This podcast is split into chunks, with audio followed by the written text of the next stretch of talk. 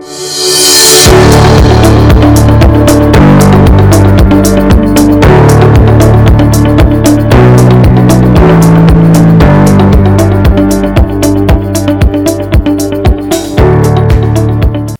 ihr Lieben und herzlich willkommen zu einer weiteren Folge von Agility aufs Ohr.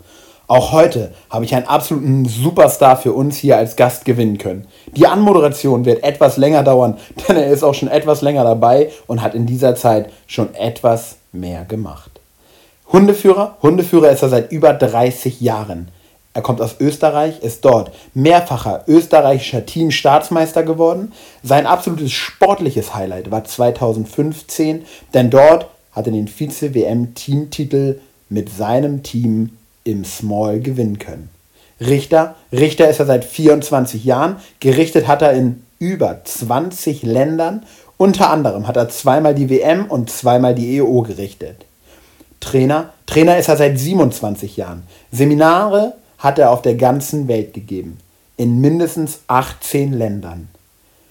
Die Weitergabe von Wissen und Erfahrung, aber vor allem den Spaß an unserem geliebten Sport ist das, was ihn so sehr brennen lässt und ihn diese ganzen Sachen seit so vielen Jahren machen lässt.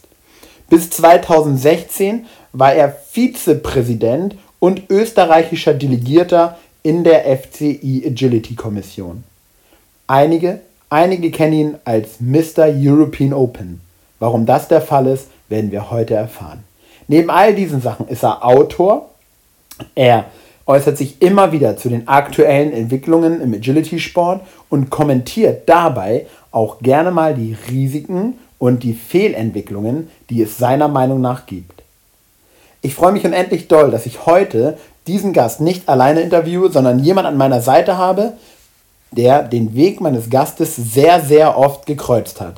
Deswegen freue ich mich unendlich doll, heute als erstes meinen Co-Moderator Andrea Deeg willkommen zu heißen.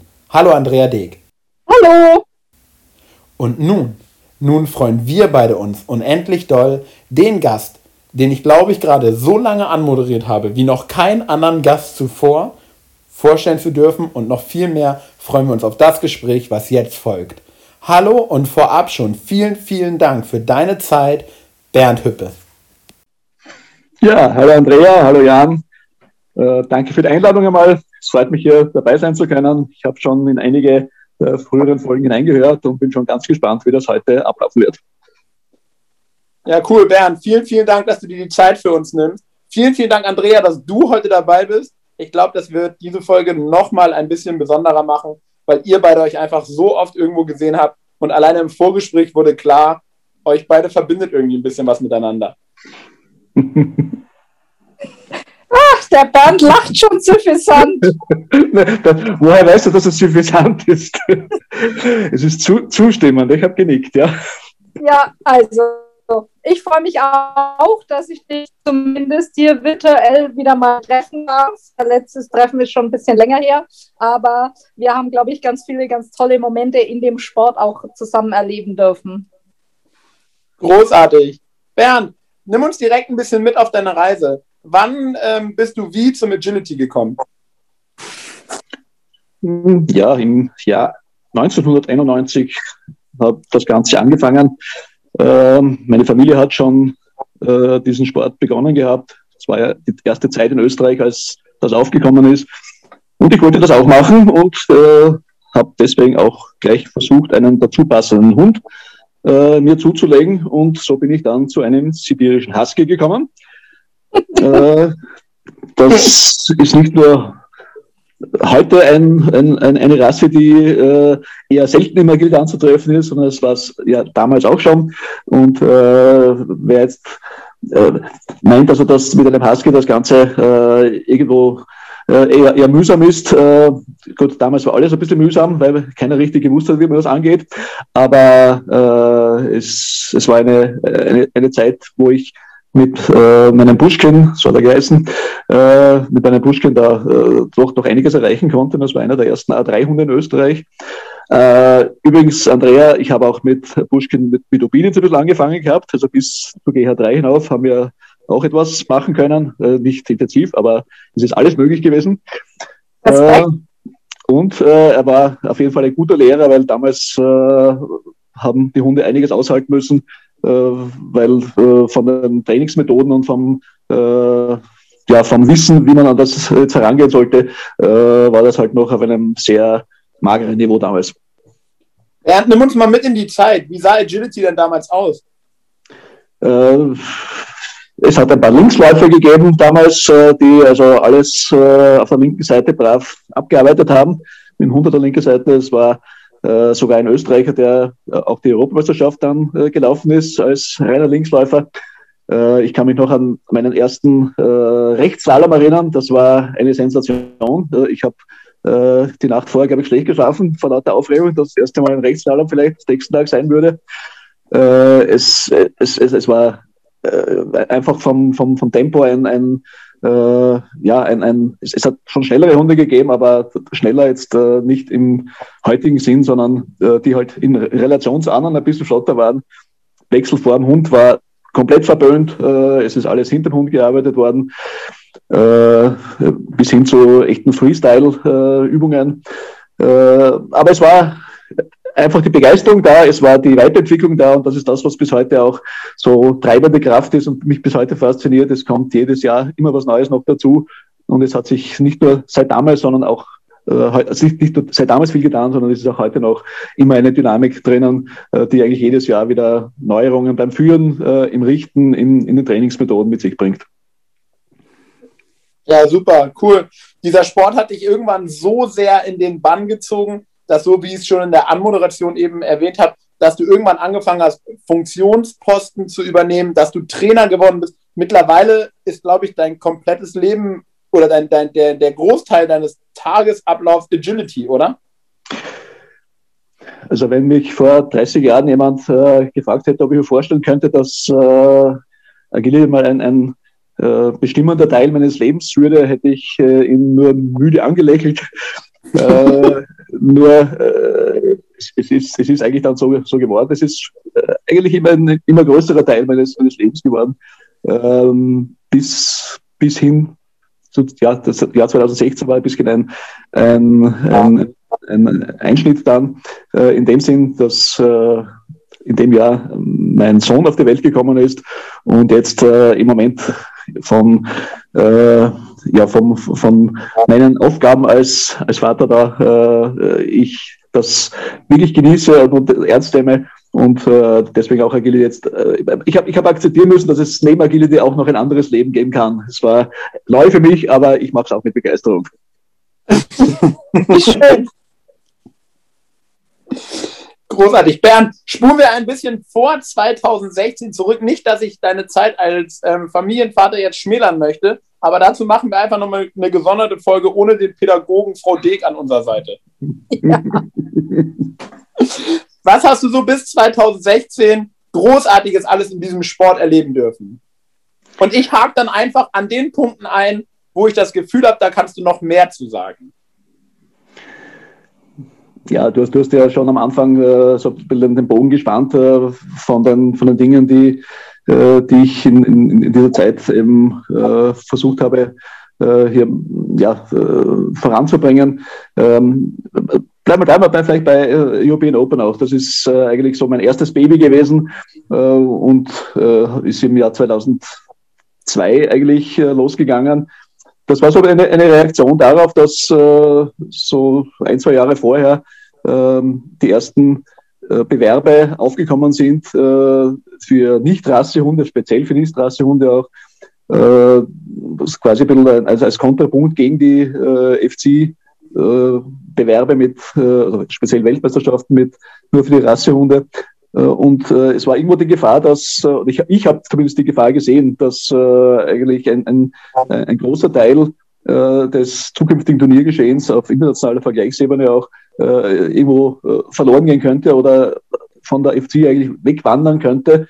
Äh, und habe deswegen versucht, äh, einen Bewerb zu fördern und äh, in weiterer Folge dann zu äh, betreuen, der, ähm, der eben äh, auch für Nichtrassehunde nicht nur, aber auch für Nichtrassehunde im offen sein sollte und auf wirklich auf höchster sportlichen Ebene Vergleichsmöglichkeiten international bieten sollte. Und 2002 ist eben die äh, die, äh, ja, da, da war der Startpunkt für, für die European Open und äh, wir haben, es, es war einfach ein, ein, ein, ein Prozess, der Jahr für Jahr mit Wachstum versehen war, wo wir neue ähm, äh, organisatorische Lösungen haben finden müssen, um die, die Starterzahlen dann irgendwo äh, unterzubringen in, in einem äh, Zeitplan, äh, bis hin zu dem Versuch auch äh, ein bisschen innovativ von der Abwicklung von den Bewerben selbst zu sein, wie zum Beispiel äh, ab 2011 dann der, der Mannschaftsbewerb, äh, der eben als Staffellauf äh, dann äh, abgewickelt worden ist.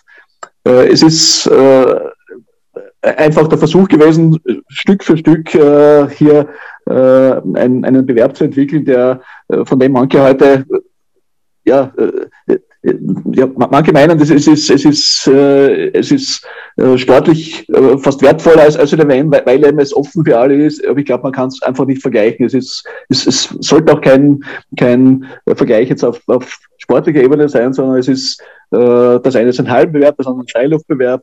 Das eine ist äh, äh, einfach limitiert von den Möglichkeiten der Halle her, was die Anzahl betrifft. Das andere ist äh, wesentlich flexibler, was eben äh, Teilnehmerzahl hier betrifft die Stimmung der beiden ist, wie wir wissen, ein, äh, ein Erlebnis, hier dabei sein zu können.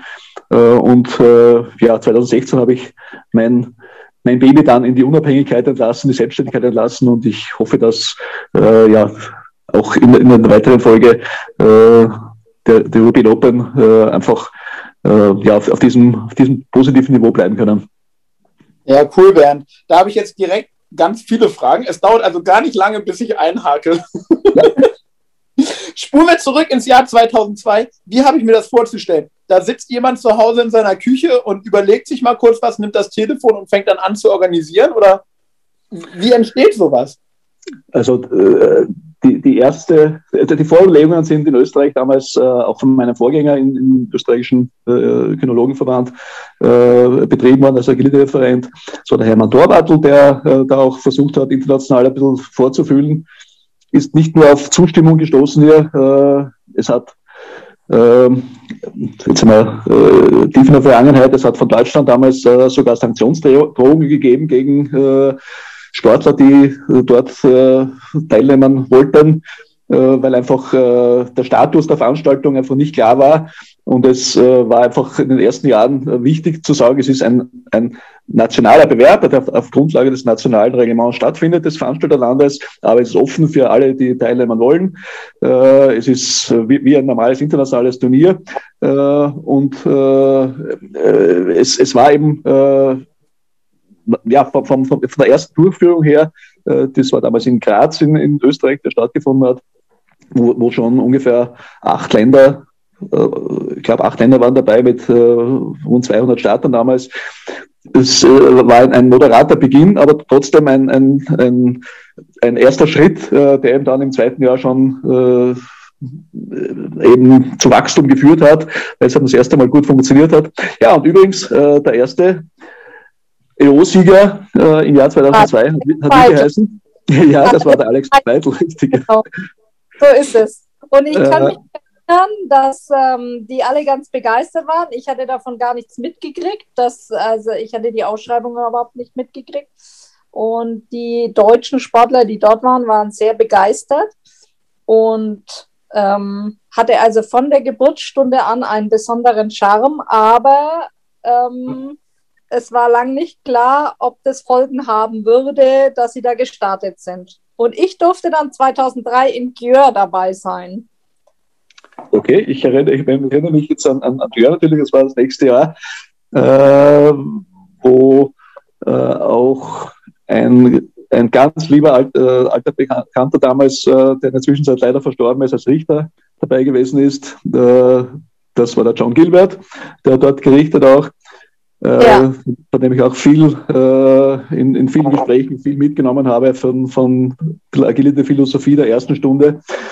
Ähm, und ähm, wir haben äh, im Jahr 2004 dann das erste Mal äh, EO in Deutschland gehabt. Das war in Böbingen.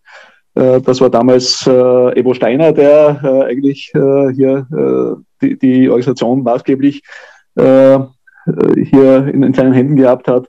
Und äh, das war eigentlich der, der größte Schub dann, weil hier sind wir äh, gleich mal in den Bereich von 400, 500 Startern angekommen.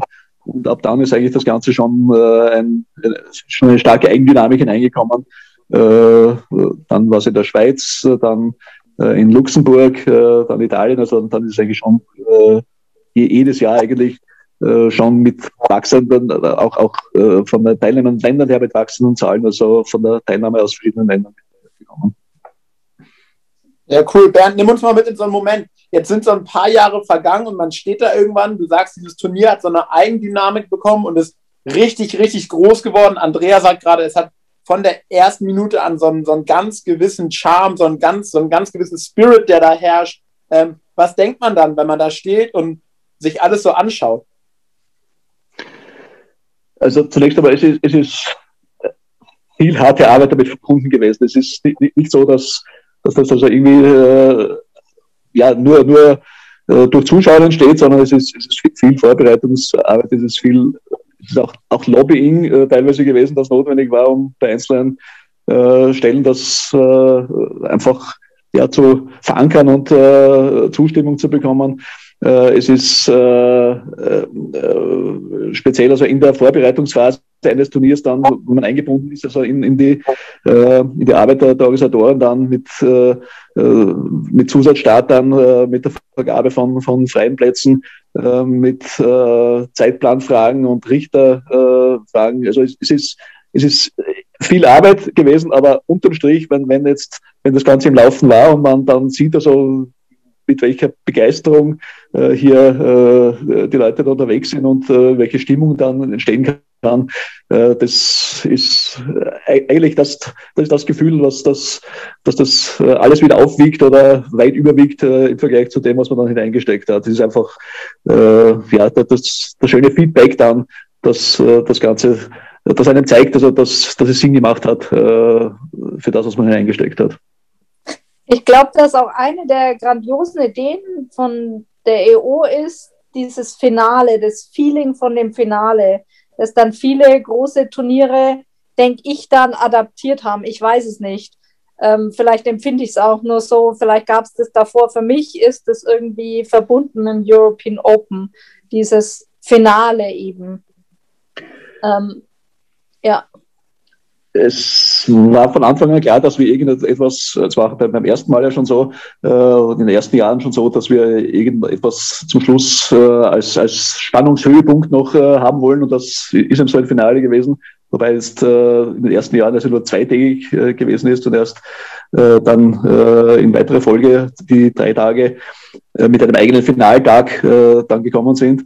Äh, aber es war eben der Versuch, die, die Spannung bis zum Schluss eigentlich aufzubauen und äh, im Finale aber auch ähm, beides zu verbinden, nämlich es war der Anspruch, dass jedes Land einmal vertreten sein sollte drinnen, also jedes teilnehmende Land mit seinen Besten auch äh, drinnen sein sollte und gleichzeitig aber auch von den einzelnen äh, Qualifikationsläufen äh, auch die, äh, die Besten der Qualifikationsläufe dabei sein sollte. Also eine Mischung zwischen äh, einem Abbild der teilnehmenden Länder und der Besten aus den Qualifikationsläufen, aber auch da wieder mit der, mit der, mit dem Spannungselement der, der Startreihenfolge, dass eigentlich die besten Qualifikationsläufe zum Schluss kommen. Und ja, da, da hast du recht, Andrea, das sind, das, das, dieses Schema habe ich bei anderen Veranstaltungen in weiterer Folge auch dann schon häufig gesehen.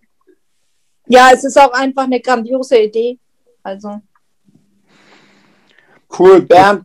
Und irgendwann durftest du dann sogar das erste Mal dein eigenes Baby richten. Ja, das, also ich, ich habe schon, schon im Jahr 2002 äh, versucht, das äh, gleich mit auf die, auf die Schiene zu bekommen. Das war eben gleich beim ersten Mal, habe ich mit Apatrot gemeinsam in Graz gerichtet äh, dann 2005 noch einmal in, in, in der Schweiz. Äh, in weiterer Folge, ich bin dann auch noch einmal dann gefragt worden, aber ich habe dann immer gesagt, also ich, ich, ich, ich möchte es jetzt äh, weiter betreuen. Ich möchte jetzt wirklich als dann speziell als Delegierter, auch was gar nicht mehr möglich ist, äh, äh, selbst zu richten dann. Äh, ich, ich bin als Delegierter dann eben verantwortlich gewesen für die, eben die Einhaltung der FC-Bestimmungen und äh, das äh, es ist äh, EO oder, oder einzurichten ist, äh, ist eben, äh, ja, man, man muss es ist was Besonderes und trotzdem, äh, es ist, es ist ein, ein Turnier wie jedes andere von der Tätigkeit, die du als Richter dann dort auch äh, zu erfüllen hast. Äh, du siehst etwas, du reagierst, äh, wie bei jedem anderen Turnier, es ist eine gewisse Spannung nicht dabei.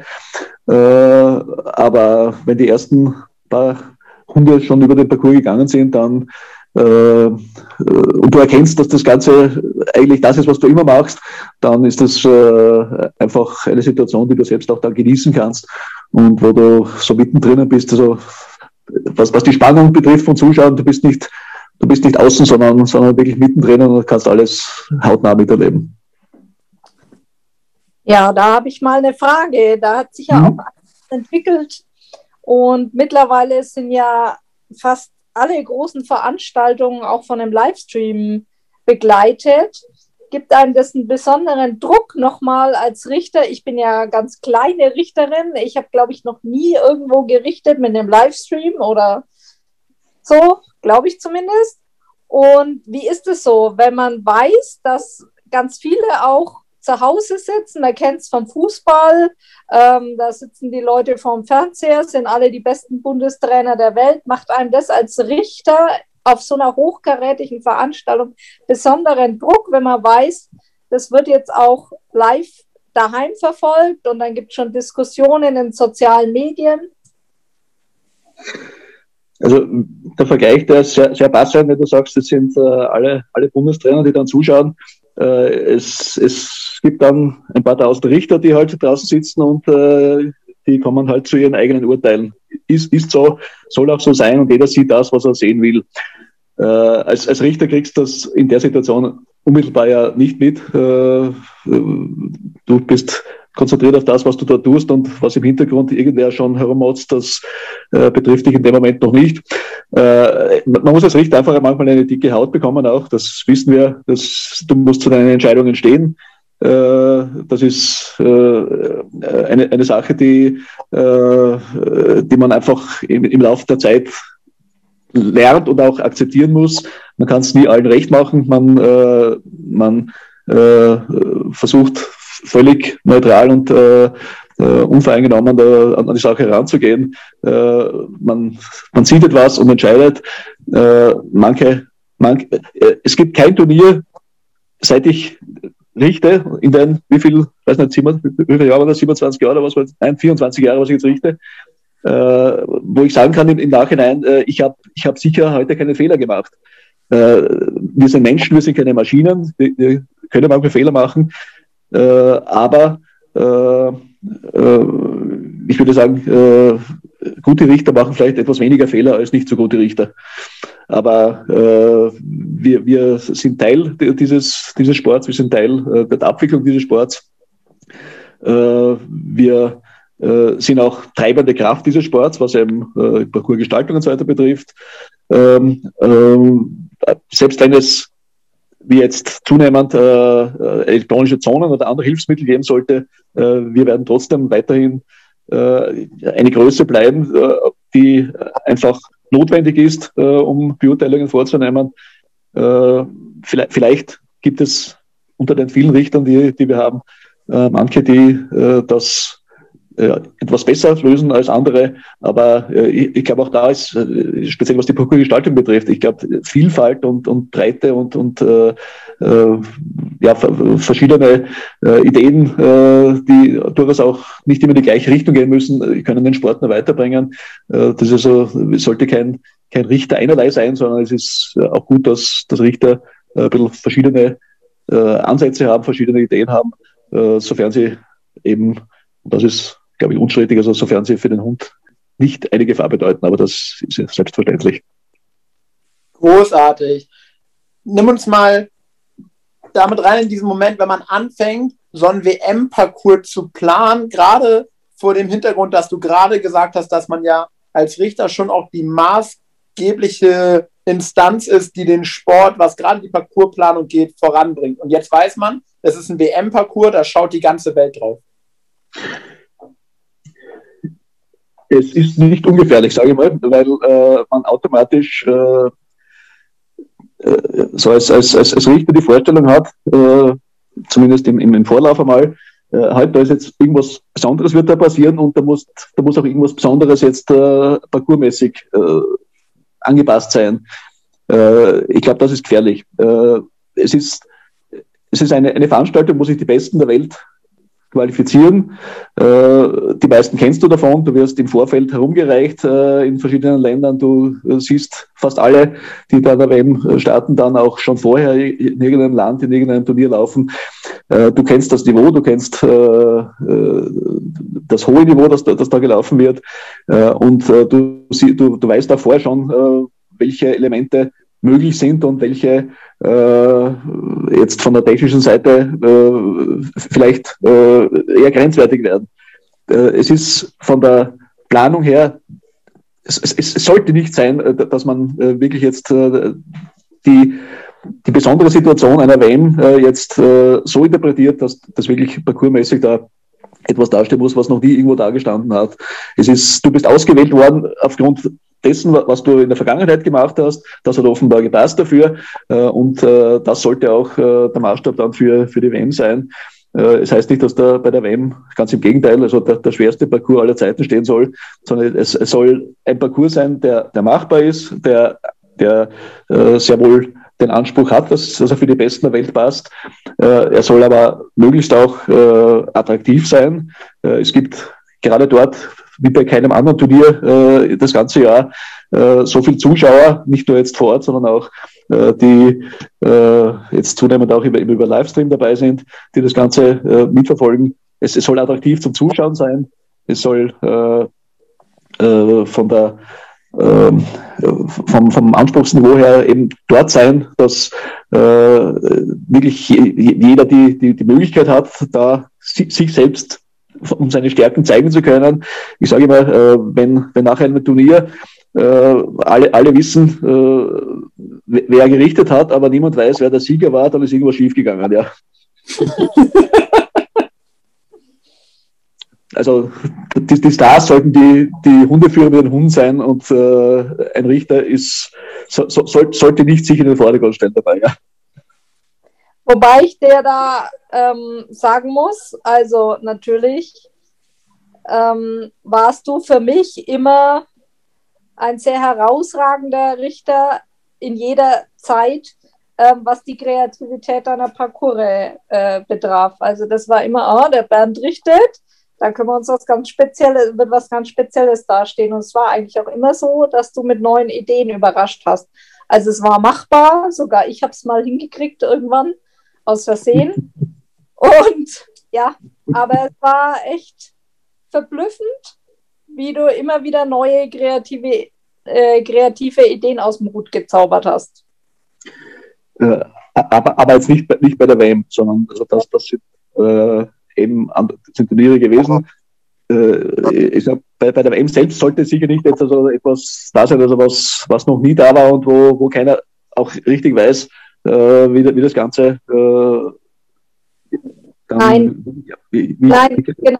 Also auf der WM war es nicht so, aber ähm, also für mich ist es auch, wäre der völlig falsche Ansatz, also für mich an der WM, weil es macht keinen Sinn, wenn nach dem ersten Lauf quasi nur noch drei im Rennen sind. Das macht dann auch keinen Spaß mehr zum Zuschauen. Also es muss ja auch für eine große Masse machbar sein, dass man auch noch einen Wettbewerb gerade über diese Kombi-Wertung im zweiten Lauf hat. Ne?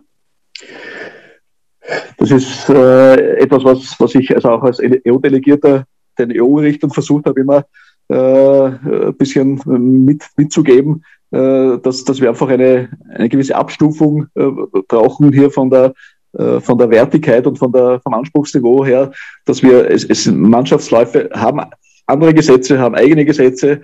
Äh, ein, ein, ein Mannschaftslauf ist äh, äh, einfach, da, da spielen Sachen mit, die, die im Einzelnen nicht äh, zum Tragen kommen. Äh, du, du laufst eher im Kopf nicht, nicht nur für dich oder für, für, für, für irgendwen, sondern du, du, du laufst für deine Nation und äh, das ist irgendwo im, im Hinterkopf ganz tief verankert. Äh, wir, also wir brauchen zwischen Mannschafts- und Einzelläufen Abstufungen, wir brauchen auch zwischen ersten und zweiten Durchgängen äh, sicher äh, sinnvolle Abstufungen, weil einfach der zweite Durchgang sonst fad wird. Das ist, wie du völlig richtig sagst, äh, es, es sollte aus dem ersten Durchgang sollten die Besten irgendwo die Chance haben, äh, gestaffelt mit möglichst hoffentlich nicht zu viel Abstand zeitlich äh, dann im zweiten Durchgang an den Start zu gehen, sodass aus einem möglichst großen Pool auch dann äh, wieder von der Attraktivität des Zuschauers her äh, wirklich der, der Sieger dann ermittelt werden kann. Äh, wo, wobei äh, die, die Sprünge zum Beispiel von den, von den äh, Platzierungen ja teilweise gewaltig sein können. Ich kann mich erinnern an, äh, was war die WM in äh, 2007 in, in Hamar in, in Norwegen, da ist da eine, eine Svetlana Tumanova, da, ich glaube, von Platz 23 dann auf, auf Stockerl gekommen ist. Äh, äh, ja. Äh, meine Lebenspartnerin, die Susi Novak in, in Dornbirn, ist von Platz 19 dann auf, aufs Podium gekommen. Äh, es, es, es, das, das macht den zweiten Durchgang eigentlich dann attraktiv, wenn, wenn einem äh, von den Abständen her äh, es äh, so ist, dass mit einem Superlauf im zweiten Durchgang eigentlich alles noch möglich ist. Das kannst du fördern äh, von der, als, als Delegierter, dass du von den Richtern versuchst, ein bisschen das Bewusstsein zu schärfen. Äh, was einer dann selbst daraus macht, das ist nicht dann seine eigene Verantwortung. Ja, cool, Bernd. Jetzt hast du schon ein paar Mal gesagt, du warst Delegierter. Ähm, magst du uns Zuhörer ein bisschen mitnehmen? Was ist die Aufgabe von so einem äh, Delegierten? Wie wehrt man das und ähm, welche Rechten und Pflichten hat man da? Gut, das sind jetzt zwei verschiedene äh, Dinge. Das eine ist, also jedes Land hat einen, einen Delegierten in der FC Agility-Kommission als äh, Vertreter drinnen, als stimmberechtigten Vertreter, der eben äh, hier mit dabei ist, wenn eben die Kommission entsprechend ihre Tätigkeit hier ausübt, Reglements beschließt, Änderungen beschließt. Äh, und es gibt Spezialfunktionen dann, äh, die halt äh, innerhalb der Kommission dann verteilt werden. Und als Vizepräsident bin ich eben dann als EO-Delegierter eben äh, dafür zuständig gewesen, dass eben, äh, ja, äh, dass diese Veranstaltung eben äh, überwacht und betreut wird, dass eben äh, die FCI-Bestimmungen eingehalten werden und dass äh, ja, die Unterstützung für den Veranstalter eben möglichst so da ist, dass alle Fragen, die Zusammenhang mit äh, diesem Mega-Event dann eigentlich äh, ja, zu klären sind, äh, dass die äh, eben auf kurzem Weg dann über den Delegierten dann äh, geklärt werden können und äh, wo du versuchst, den, den Veranstalter zu unterstützen, was es eigentlich nur geht. Äh, ja, okay. Das sind einmal, also, was die Delegierten, Delegiertenstatus betrifft. Ja. Darf ich dazu was fragen? Ähm, ist es mit diesen Delegierten? Also die haben da jede eine Stimme und stimmen die nach bestem Wissen und Gewissen ab. Das, äh, also davon gehe ich mal aus. Aber gibt es da auch irgendwie so Beraterausschüsse, Fachgremien, vielleicht auch Sportler, die da befragt werden? Oder? Also, wie, wie, ein, wie ein Delegierter selbst seine, zu seiner Meinung kommt, ist einmal ihm überlassen. Ob er das, das jetzt äh, ob er da jetzt andere mit in, in, seine, äh, in seine Entscheidungsfindung ein, einbezieht oder nicht, das ist äh, eigentlich sein, sein Kaffee. Ähm, wir, wir haben in der, in der Kommission schon verschiedene Arbeitsgruppen, die halt äh, eine ist eine Richtergruppe oder für Geräte oder äh, was auch immer, äh, die eben bestimmte Teile speziell vorbereiten und aufbereiten, eben im Hinblick auf äh, Guidelines oder ähnliches. Äh, aber in, in der Abstimmung selbst sind die Delegierten eigentlich dann äh, völlig frei. Äh, dass, dass in dieser Kommission nicht nur Personen drinnen sind, die direkt aus dem Sport kommen oder die eine eigene sportliche Vergangenheit haben, äh, ist ein Faktum. Äh, das ist die Verantwortung jedes Landes, äh, einen Delegierten hier zu nominieren. Ähm, dass nicht immer Entscheidungen, die da zustande kommen, äh, sehr einfach sind, äh, wenn Leute da mitmischen, die eigentlich nicht wirklich wissen, äh, was eigentlich äh, tatsächlich hier stattfindet, dann äh, ist das eine Situation, die äh, ja schon etwas problembehaftet ist, äh, speziell wenn man genau weiß, dass bestimmte Sachen wirklich unter den Nägeln brennen und äh, andere einfach nicht in der Lage sind, aufgrund ihrer bisherigen Tätigkeit äh, das, das wirklich zu verstehen. Das ist vielleicht ein bisschen hart jetzt ausgedrückt, aber äh, es ist leider so. Ähm, vielleicht natürlich dann noch kurz ergänzen, ich bin unheimlich froh und, und äh, fast ein bisschen stolz auch, dass äh, als ich die in der Kommission da die Arbeitsgruppe für äh, Geräte, äh, also äh, Geräte-Guidelines, äh, Obstacle-Guidelines da äh, geleitet habe, äh, dass, dass in diesen Jahren äh, eigentlich äh, wirklich am Bewusstsein, äh, Gerätesicherheit zu erhöhen, äh, ganz stark äh, gearbeitet worden ist, auch wenn ich da auf viel Widerstand gestoßen bin und viel Unverständnis gestoßen bin. Äh, und äh, es eben in einigen Jahren dann wirklich gelungen ist, äh, alles, was Geräteanforderungen betrifft, was Gerätedefinitionen betrifft, was Sicherheitsaspekte betrifft, eigentlich wirklich einen, einen, höheren Level zu erreichen. Und nicht jetzt, weil es in Guidelines drinnen steht, die vielleicht eh keiner kennt, sondern weil wirklich wesentliche Teile davon dann auch in das, in das 2018er Reglement dann eingeflossen sind und damit also das, ich sage mal, das das Leben unserer Agility-Hunde äh, etwas sicherer gemacht haben. Und das freut mich, dass ich da wirklich einen Beitrag leisten kann. Bernd, woher kommt diese unheimliche Motivation, jetzt nicht nur diese, diese Funktion zu tragen, die man ja wahrscheinlich nicht mal ebenso im Vorbeigehen absolviert, sondern wirklich diese, diese, so verstehe ich es gerade, diese tief in dir sitzende Motivation, den Sport voranzutreiben. Du faszinierst mich total mit dem, was du sagst.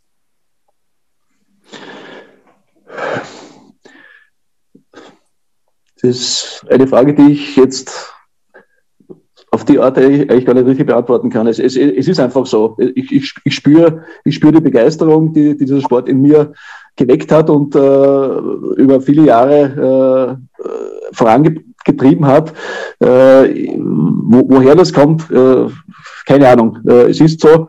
Äh, ich ich, ich habe, wie du richtig sagst, also wirklich viel hineingesteckt äh, über all die Jahre. Das, äh, keine Ahnung, wie, wie viele hunderte Stunden da, da irgendwo drinnen stecken dann.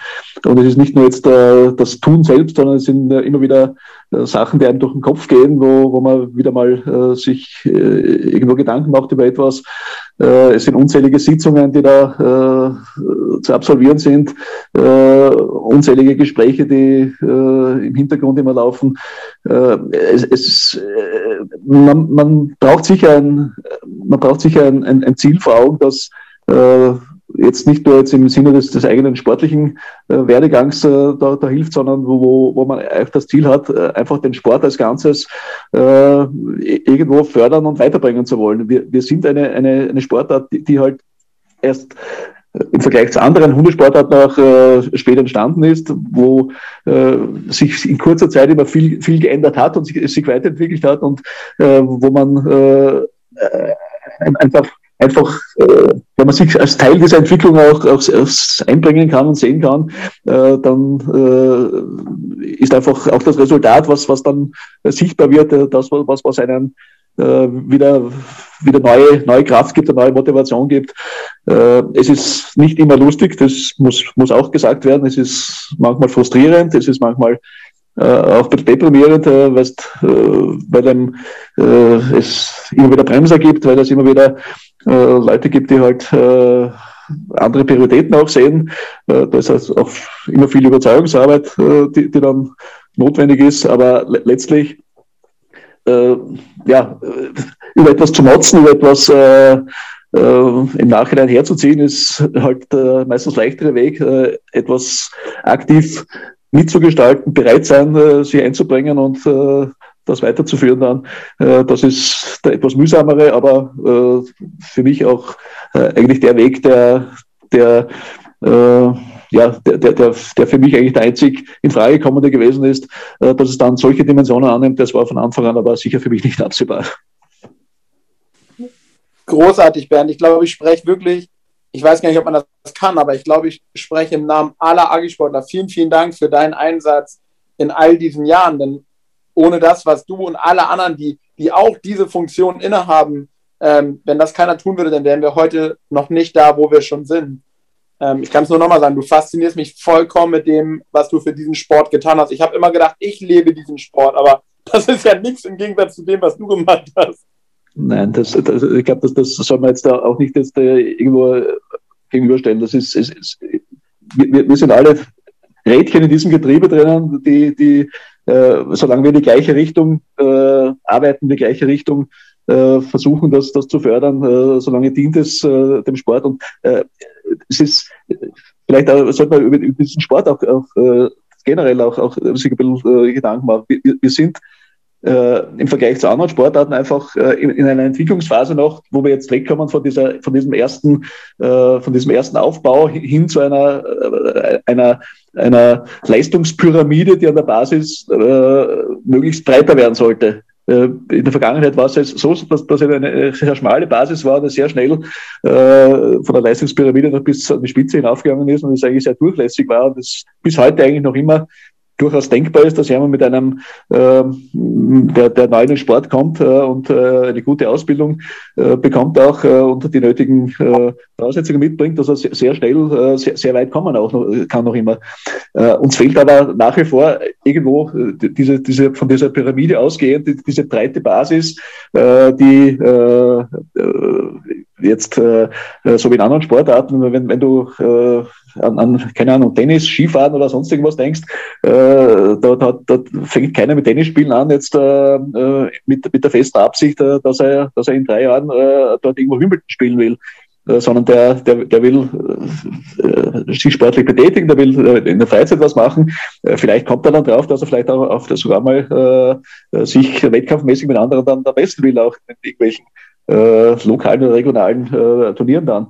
Äh, nur bei, uns ist, ist noch immer die Durchlässigkeit sehr, sehr stark nach oben äh, und äh, uns fehlt immer noch ein bisschen diese, diese breite Basis, äh, die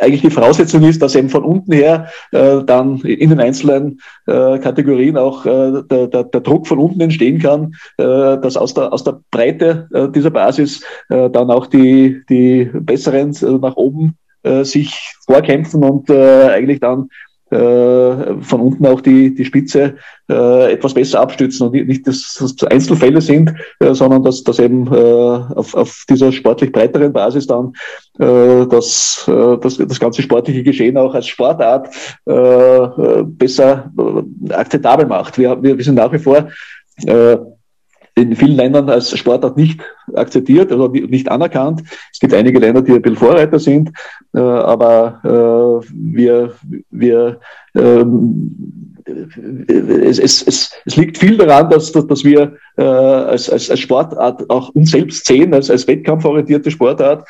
Äh, und äh, ich, ich, glaube, dass das erste äh, der erste Slogan, der mit Agility äh, bei der Entstehung auch äh, bereits aufgekommen ist, nämlich Agility is Fun, ist, ist zwar teilweise schon etwas abgedroschen jetzt aus heutiger Sicht, aber ich, ich glaube, aus heutiger, also was, was unsere Entwicklung von heute betrifft, ist nach wie vor so viel äh, an, äh, an Bedeutung in, dieser, in, diesem, in diesem Satz drinnen, weil äh, wir sehen es in anderen Sportarten. Es gibt, es gibt keine Spitzensportart, äh, wo nicht die Leute mit wirklich mit Begeisterung, mit, mit äh, Freude an der Sache sein müssen, um wirklich zu Spitzenleistungen zu kommen. Das ist ein, ein, ein äh, ein, ein, ein, Skifahrer im, im Spitzenbereich, äh, ein, ein, ein, Tennisspieler, ein, ein, ein, auch, auch in, in Team-Sportarten. Äh, wir, wir brauchen überall äh, um, um wirklich zu Spitzenleistern zu kommen. Äh, Freude an der Sache, wenn wir viel Geld verdienen in anderen Sportarten, bei uns noch nicht. Aber äh, die, äh, die äh, ja, der, der Fun-Faktor ist etwas, äh, was äh, bis heute äh, Bedeutung hat und auch äh, für, für, für, weitere Spitzenleistungen äh, eigentlich äh, unverzichtbar ist. Und das sollte man bei aller Ernsthaftigkeit, die heute im Sport auch drin liegt, möglichst nicht vergessen. Aber das heißt, ich verstehe dich richtig, nach deiner Einschätzung befinden wir uns noch komplett am Anfang. Wir stecken noch komplett in den Kinderschuhen mit unserer Sportart. Äh, Im Vergleich zu anderen etablierten Sportarten, die über Jahrzehnte und Jahrhunderte teilweise gewachsen sind, ist das äh, immer noch unsere, unsere, unsere Historie ist äh, jetzt einmal äh, in vielen, in den meisten Ländern äh, ungefähr 30 Jahre alt. Äh, das ist, es ist nichts. Es ist in den 30 Jahren extrem viel passiert. Äh, es, wie wir schon festgestellt haben, es, es ist noch immer in Entwicklung, ist noch immer in, in in, in, in, kurzen Zeitabständen, dass äh, sich das Ganze dynamisch entwickelt. Äh, nur wir, wir, im Vergleich zu anderen Sportarten ist, ist sicher jetzt dieser, diese, äh, dieser sportliche Level jetzt äh, im Sinne von, von Strukturen, von äh, auch von, von, von der Kommerzialisierung her, von der, äh, von der, von der Frage, wie, wie diese Sportart auch vermarktet werden kann, äh, sicher noch äh, sehr entwicklungsfähig und äh, ich glaube auch nach wie vor, dass wir äh, von dem, was wir für die Öffentlichkeit anzubieten hätten, äh, durchaus da Potenzial vorhanden ist, äh, weil einfach äh, unser Sport Action geladen ist, äh, unser Sport in kurzen Zeitabständen viel, viel Action bietet, also wieder auf die auf die Zeitspanne bezogen, wo jemand sich konzentrieren kann. Ein Lauf passt eigentlich genau da hinein.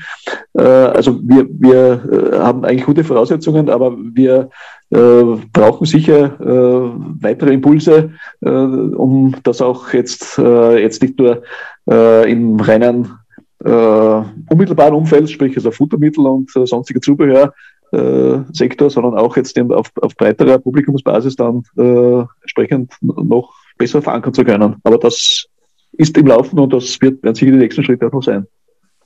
Wenn wir jetzt mal Wünsch dir was spielen würden und wir mal 20 Jahre in die Zukunft gehen würden, wenn du es dir komplett aussuchen könntest, wie würde Agility in 20 Jahren aussehen? äh, die Frage wäre jetzt mal, in welchem Land in 20 Jahren die Olympischen Spiele stattfinden werden, ja. äh, na, natürlich ist das, ist das, das, äh, das, das Ziel jeder Sportart, irgendwo olympisch einmal vertreten zu sein und äh, dort im Kreis der, der Sportarten zu sein, die, die eben äh, dort wirklich äh, ja, die, die Besten jetzt nicht nur im Sinne der Weltmeisterschaft, sondern wirklich im Sinne des olympischen Gedankens auch äh, dann finden können. Äh, es, es, es, es gibt erste erste Vorversuche dazu schon, äh, dass eben, äh, dass eben äh, in einzelnen Ländern versucht wird, da äh, Kontakte zu den nationalen Olympischen Komitees zu knüpfen. Aber wie gesagt, da stehen wir noch sehr am Anfang. In 20 Jahren würde ich mir schon wünschen, dass, er, dass, dass die, die Akzeptanz als national äh, anerkannte Sportart äh, da äh, schon wesentlich weiter fortgeschritten ist und dass wir eigentlich in den meisten Ländern äh, einfach den, den Agility-Sport mit, mit allen positiven Nebenwirkungen, das ist, betrifft jetzt auch äh, diese Anerkennung ja bei den nationalen Organisationen, betrifft ja auch dann äh, die infrastrukturelle Förderung und äh, äh Förderung bei der Trainerausbildung und äh, alles Mögliche, was eben bei traditionellen Sportarten ja äh, gang und gäbe ist. Also wo, wir eigentlich äh, ja, den, den, äh, ein, ein anerkannter Sport unter, unter vielen anderen sind, äh, die, äh, wo, wo wir aber auch den Anspruch weiter verfolgen müssen und bis dahin sicher auch, auch rechtfertigen müssen, äh, dass, dass wir uns als Sportler auch verhalten. Äh, es ist, äh, ich glaube, wir wissen alle, wie, wie die Diskrepanz nach wie vor ausschaut zwischen äh, den Empfehlungen und, den, äh, und den, äh, dem Anspruch hier äh, bei Turnieren äh, im Training, äh, wann immer es um sportliche Leistungserbringung geht, auch eine entsprechende Vorbereitung im Sinne des Aufwärmens im Sinne der, der körperlichen Vorbereitung auf die, auf die Leistung selbst äh, da äh, vorzusehen und wie, wie groß die Diskrepanz ist zwischen dem Wissen, dass man es tun sollte und äh, dem Prozentsatz, der das auch wirklich macht. Äh, es gibt andere Sportarten, wo, wo, wo einfach äh, es sowas von selbstverständlich ist, dass, dass man vor der sportlichen Leistung sich auch vorbereitet darauf. Wenn man hier bei Turnieren, ich, glaube, das ist in vielen Ländern leider noch so, wie, wie die Leute sich als Sportler verhalten, die zwar meinen, Sport zu machen, aber zum Auto gehen, den Hund rausholen äh, und äh, fünf Minuten später dann äh, am Start stehen, ohne in der Zwischenzeit äh, äh, wesentlich äh, irgendwas gemacht zu haben, was eigentlich in jene Richtung geht, was in anderen Sportarten eigentlich das tägliche Brot ist, dass, dass man sich wirklich physisch etwas auf, auf diese, auf diese äh, sportliche Leistung vorbereitet. Äh, also das ist mit ein Punkt, wo ich schon erwarte, dass wenn wir Sportart ernst genommen werden sollen, dann, dann muss, müssen solche Sachen auch oder dürfen in, in weiterer Folge in einigen Jahren solche Sachen überhaupt nicht mehr ein Thema sein, sondern äh, speziell im, im, im sportlich höherwertigen Bereich muss das eigentlich das äh, Um und Auf äh, sein, um sowas äh, dann auch äh, nach außen rechtfertigen zu können. Äh, vielleicht ein, ein Punkt der auch jetzt zu sehen ist, der in 20 Jahren sicher noch viel stärker auch zu sehen sein wird.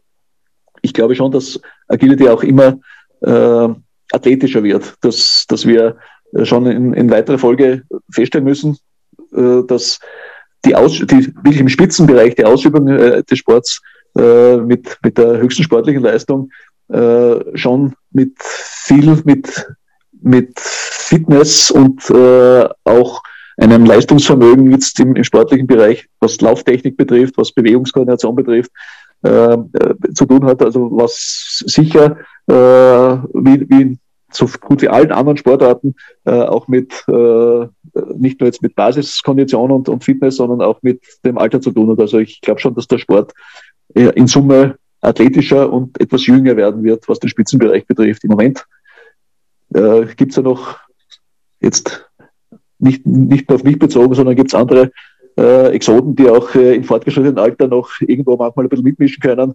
Äh, das wird in weiterer Folge dann äh, fast, fast logischerweise auch, wenn, wenn es von der, von der sportlichen Seite, von den Anforderungen, die es hier geht, näher betrachtet wird. Es wird einfach nicht mehr möglich sein, da mithalten zu können. Vielen, vielen Dank für diesen Ausblick. Und jetzt nimm uns mal direkt mit rein. Bernd ist Trainer. Wie sieht denn so eine Trainingsstunde beim Bernd aus? Mit all dem, was du uns gerade beschrieben hast.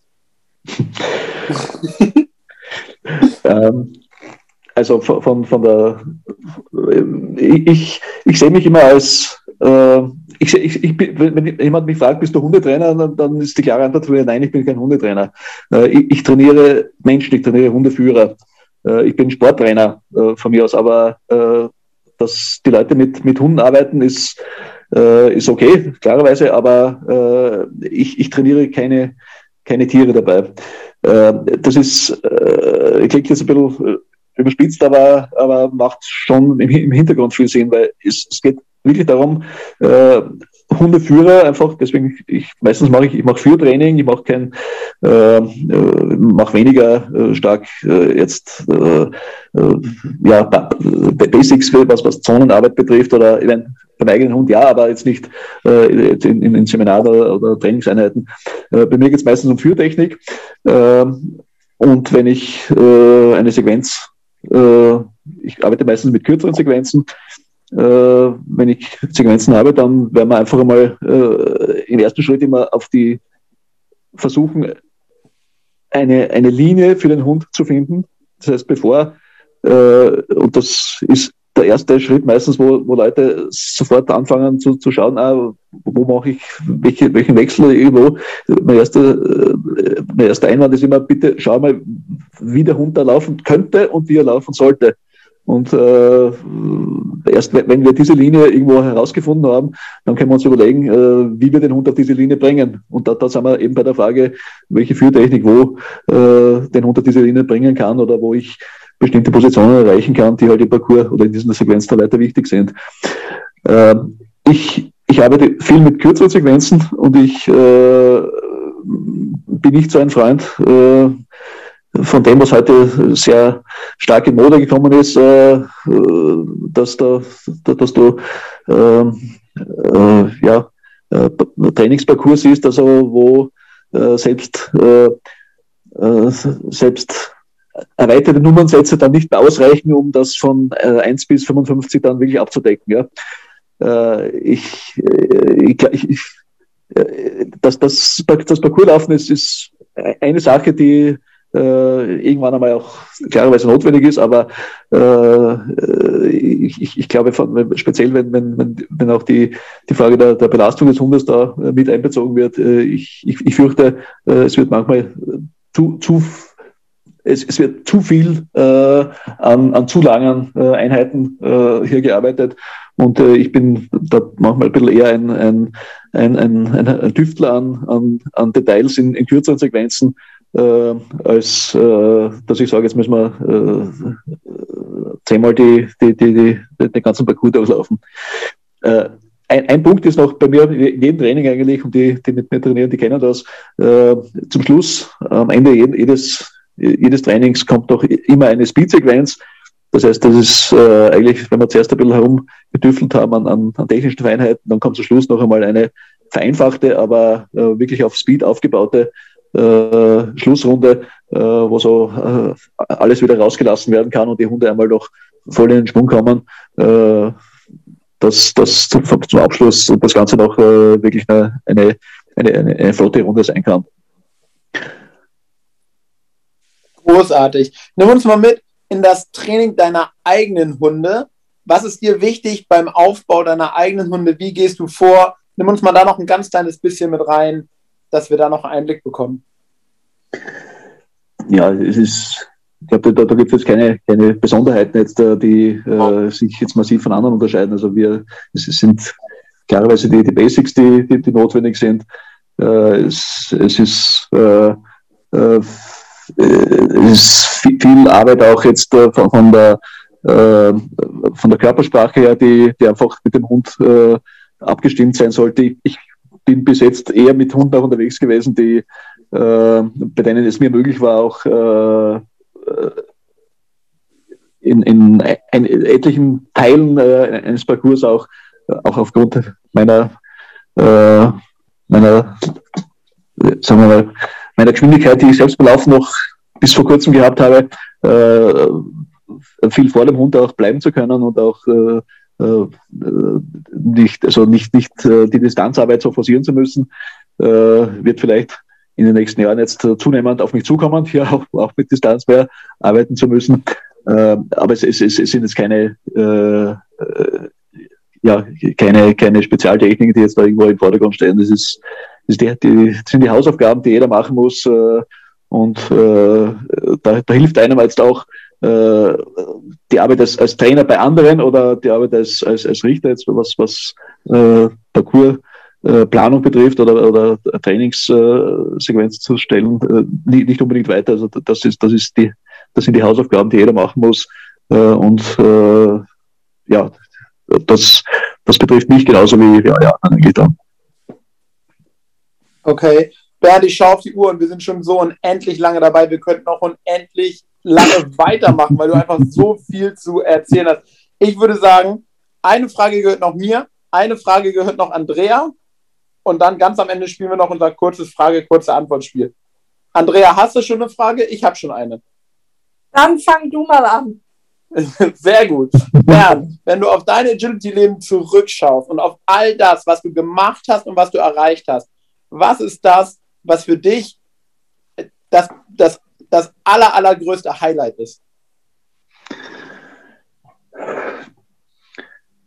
Also das persönliche Highlight ist ist eigentlich das, was, äh, was jetzt gar nicht das ausmacht, was, äh, was jetzt vor allem zur Sprache gekommen ist von, von Funktionen oder von Richtertätigkeit oder von Trainertätigkeit her, sondern es ist einfach äh, das Gefühl, einmal bei einer Weltmeisterschaft auf dem Podest gestanden zu sein, ist einfach das, was, was in, im Leben eines, eines Agility-Sportlers eigentlich das Höchste ist, was, von dem er träumen kann und was, was er eigentlich dann seinen Enkeln noch sagen kann, erzählen kann, wenn, äh, wenn äh, die Agility-Karriere irgendwann einmal vorbei ist. Es ist einfach dieses äh, das Gefühl, eine, eine, eine WM erlebt zu haben jetzt als, als Starter und nicht nur jetzt dabei gewesen zu sein, sondern auch irgendwo äh, es bis aufs Podest geschafft zu haben.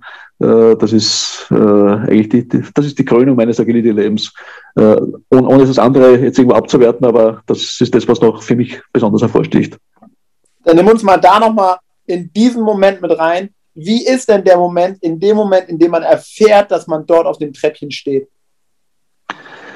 Ähm, also ich, ich bin anders als, als viele andere hier äh, in der Situation, weil ich äh, nicht zuschauen kann und zuschauen will, äh, bis es soweit ist, sondern ich glaube, wir sind äh, vom siebten Platz in den zweiten Durchgang hineingegangen, haben unsere Nuller runtergespult und ich bin dann ab dem Zeitpunkt äh, irgendwo spazieren gegangen äh, und habe irgendwann einmal dann den, äh, äh, bin ich gerufen worden und dass ich wieder hineinkommen soll und äh, bin vom, vom Ergebnis dann über das Ergebnis informiert worden.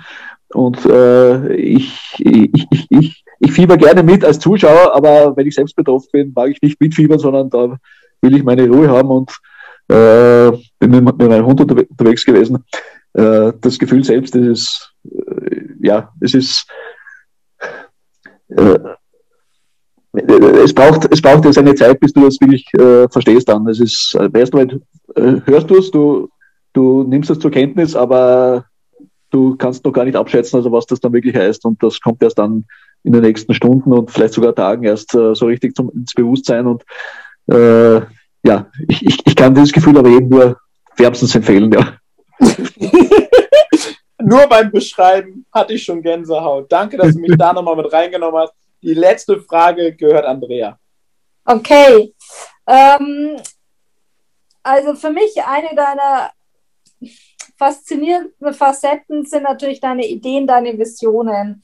Ich muss da noch mal ein bisschen ausholen. Ich hoffe, der Jan verzeiht mir das. Ähm, was ich eine großartige Idee fand, das war wahrscheinlich so um 2005 rum, ähm, war die WM-Qualis in Österreich. Ähm, da hattet ihr die Idee, Gaststarter aus anderen Nationen einzuladen, die vor den österreichischen Startern diesen Parcours gelaufen sind und anhand deren Leistungen und Linien ihr dann auch die Standardzeiten damals festgelegt habt. Ich möchte gar nicht so sehr darauf eingehen, aber du hast immer wieder zu verschiedenen Zeitpunkten sehr interessante Ideen gehabt. Auch jetzt mit deinen Artikeln in der Agility Live und so weiter sieht man, dass du immer noch ähm, ja, Ideen, Visionen hast. Was ist denn so das, was für dich jetzt noch sehr, sehr wichtig ist oder an was wir jetzt in den nächsten Jahren bei der Entwicklung den Augenmerk drauf legen sollten? Oder ja, gibt es da irgendwas, was du uns da mitgeben kannst? an Idee, an Gedankenanstoß? Ich, glaube, dass das, was im Moment eher jetzt nicht im, im, im Sinne einer, einer, einer, einer neuen kreativen Idee für, für irgendeine bestimmte Richtung, wie sich entwickeln sollte oder irgendeines anderen Merkmals jetzt im Vordergrund steht, sondern eher im Sinne eines, eines Risikos, das ich sehe. Das ist, glaube ich, äh, da war das vor zwei Jahren äh, schon in, in äh, den letzten Artikel über, über, äh, über Speed und äh, die, äh, die Risiken, die aus der zunehmenden Geschwindigkeitsorientierung da kommen, äh, schon drinnen gestanden. ich, ich, ich, ich, ich glaube wirklich, dass, dass wir Bildgefahr laufen, wenn wir zu stark, das heißt jetzt nicht, dass alles jetzt geschwindigkeitsmäßig halbiert werden sollte oder dass jetzt winkelige Parcours kommen sollen. Äh, ganz im Gegenteil. Äh, es, es, sollte, es sollte flüssige, äh, offene Parcoursstil weiter äh, im Vordergrund stehen. Das, das, das, hat sich gut etabliert, das wollen die Leute auch. Äh, aber äh, wir müssen von den Distanzen aufpassen, äh, dass wir da nicht übertreiben. Äh, wir müssen von der Parcoursgestaltung aufpassen, dass wir nicht äh, wirklich äh, die Linien so übertreiben, die, die wirklich die, die Hunde auf ein Tempo bringen, wo, wo selbst kleine Abweichungen dann zu einem erhöhten Risiko führen können. Äh, wir, müssen ein bisschen, äh, wir, dürfen, wir dürfen nicht äh, übertreiben mit den Elementen, die eigentlich sich, sich gut jetzt angelassen haben und die von der äh, Attraktivität des Sports auch jetzt im Moment das Ganze wirklich auf einem sehr hohen Niveau zeigen, dass, wir, dass wir nicht ja, übers Ziel hinausschießen. Also ich, ich, ich würde mich freuen, wenn, wenn wir das, das, was jetzt im Moment so von der, äh, von der äh, wie soll man sagen, äh, was, was State of the Art ist im Moment, was, was viele Richter auch äh, gut vertreten, ähm, äh, dass, äh, dass wir äh, nicht dass wir nicht Gefahr laufen, eigentlich äh, etwas, etwas zu verlieren, deswegen, äh, weil wir irgendwo die Grenzen ein bisschen überschritten haben und äh, äh einen, einen Wettbewerb der, der der höheren Geschwindigkeit, der weiteren Distanzen und der, der offeneren Linien da jetzt äh, angegangen sind und äh, dann, dann irgendwann draufkommen, wenn, wenn etwas wirklich Gröberes passiert ist, äh, dass das äh, eigentlich äh, der falsche Weg war. Und das, das hoffe ich, äh, dass wir äh, rechtzeitig äh, noch draufkommen, dass wir, ja, dass wir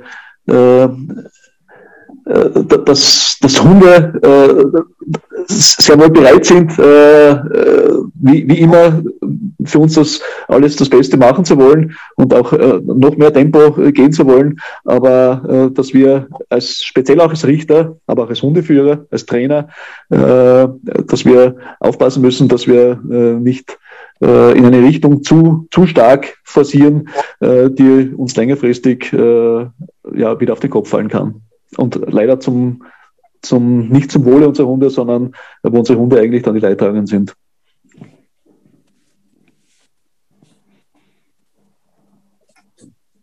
Okay, super. Danke, Bernd, für die wirklich äh, ja, längere Ausführungen jetzt nochmal an der Stelle.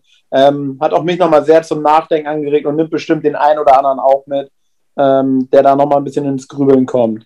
Ganz am Ende Kurze Frage, kurze Antwort. Ich gebe was vor, nicht lange nachdenken, einfach das sagen, was dann in einem ist. Mhm. Agility ist für mich Fun. Lieblingsgerät im Agility? Tunnel. mein Hund, meine Hunde sind für mich Familienmitglieder der wichtigste Satz, den ich je im Training gehört habe? Zu spät.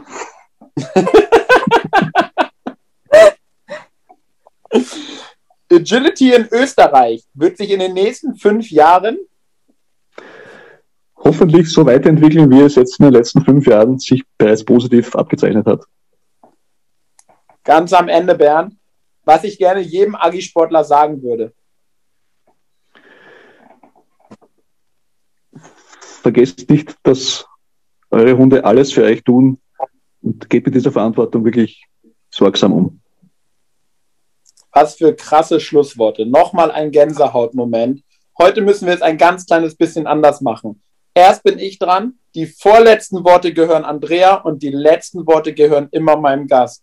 Bernd, vielen, vielen Dank für deine Zeit, für das, was du in den letzten Jahren, in den letzten Jahrzehnten für diesen Sport getan hast für deine Worte heute. Du hast mich an der einen oder anderen Stelle so krass ins Nachdenken kommen lassen, dass ich froh war, dass Andrea da war, die dann mit einer Frage reingehen konnte, damit es nicht so aufgefallen ist, dass ich noch im Überlegen war. ja. Und ich wünsche dir für die Zukunft einfach alles Gute und bin dir unendlich dankbar für deine Zeit und dass du hier heute mein Gast warst. Danke.